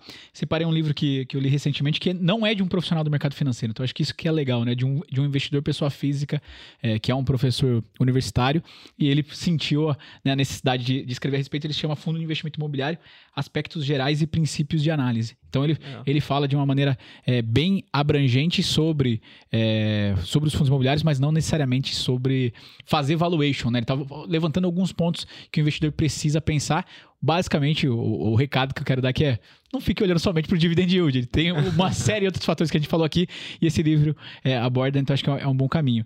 E para mim, mim não chegar aqui no, né, e, e, expor o quanto eu sou nerd e o meu passado me condena, é, eu, e naturalmente eu vou acabar me pegando é, no, no que a gente lê do mercado financeiro, mas acho que teve um livro lá na, no, no, entre o início de transição ali, da adolescência e a vida adulta que para mim foi um divisor de água. É clichê, mas para mim é livro de cabeceira, que é o Pai Rico, Pai Pobre, então fica esse de novo pro, pro investidor, que imagino que alguém já deva ter falado. Muito bom. Eu não vou nem falar que, eu, que o PH ele gosta de, de assistir fora do mercado financeiro, porque é muito nerd também. Né? Ah, é só eu, né? Deixou curiosidade para o próximo é, episódio. Fica, fica, a dica aí. Quando a gente tiver na bancada de convidado, é, a gente traz. Exato. Mas, pessoal, é o seguinte, a gente agradece enormemente a presença de vocês aqui. Eu não tenho dúvida que os ouvintes que estão nos acompanhando até o momento, eles sairão daqui com muitas informações, podendo praticar isso que vocês informaram aqui para nós no dia a dia, acompanhando até mesmo os próprios relatórios que vocês também produzem. A gente agradece muito por essa uma hora e meia. Poxa, podcast longo, mas porque para mim saiu Bom assim demais. 10 minutos, cara. Não, muito Coisa bom. rápida. É, eu queria deixar aqui a palavra final com vocês. Eu queria agradecer o espaço que vocês nos concedem e fazer de novo o convite. Acessem lá os nossos relatórios, assim, a gente consegue extrapolar aqui alguns temas. É, ficou hoje um pouco efêmero para alguns, em alguns setores, então acho que faz sentido ali, se quem tiver interesse em aprofundar nessa indústria, acompanhar nossos relatórios. Dá uma força lá também para o nosso podcast também, vai ser um prazer recebê-los lá. Café com o mercado, né? Todos é, os sábados, é Todos os sábados, cedinho, 9 horas da manhã, quando estiver vendo lá, tomando seu cafezinho. Ou quando estiver lavando lá. a louça de sexta, né? que é o meu caso, eu escuto quando eu tô lavando a louça de sexta, então, tá sábado certo. de manhã. eu replico aqui tudo que o Renato falou, né? Agradecer o convite, foi, foi um prazer participar. Naturalmente eu ia fazer o jabá, vocês já anteciparam o meu jabá do, do Café com o Mercado. Fica então o convite para acompanhar também os nossos conteúdos, relatórios, podcasts, as nossas lives. A gente está todo dia ao vivo ali no, durante o dia nas nossas lives no nosso canal no YouTube. Então fica aí o convite para acessar também as nossas plataformas. Perfeito, a gente agradece. E é o seguinte, ouvinte, não esqueça de curtir esse conteúdo e compartilhar com aquele amigo que quer saber mais a respeito de fundos imobiliários no momento econômico que estamos vivenciando. Lembrando que para acompanhar seus investimentos no Banco Bradesco e outras instituições financeiras, baixe o Investe Mais Bradesco na sua loja de aplicativos. É uma forma prática de visualizar seus investimentos, um verdadeiro consolidador. Esse foi mais um episódio do Olhar de Especialista, o podcast que explora o mundo mundo de investimentos com você. Valeu!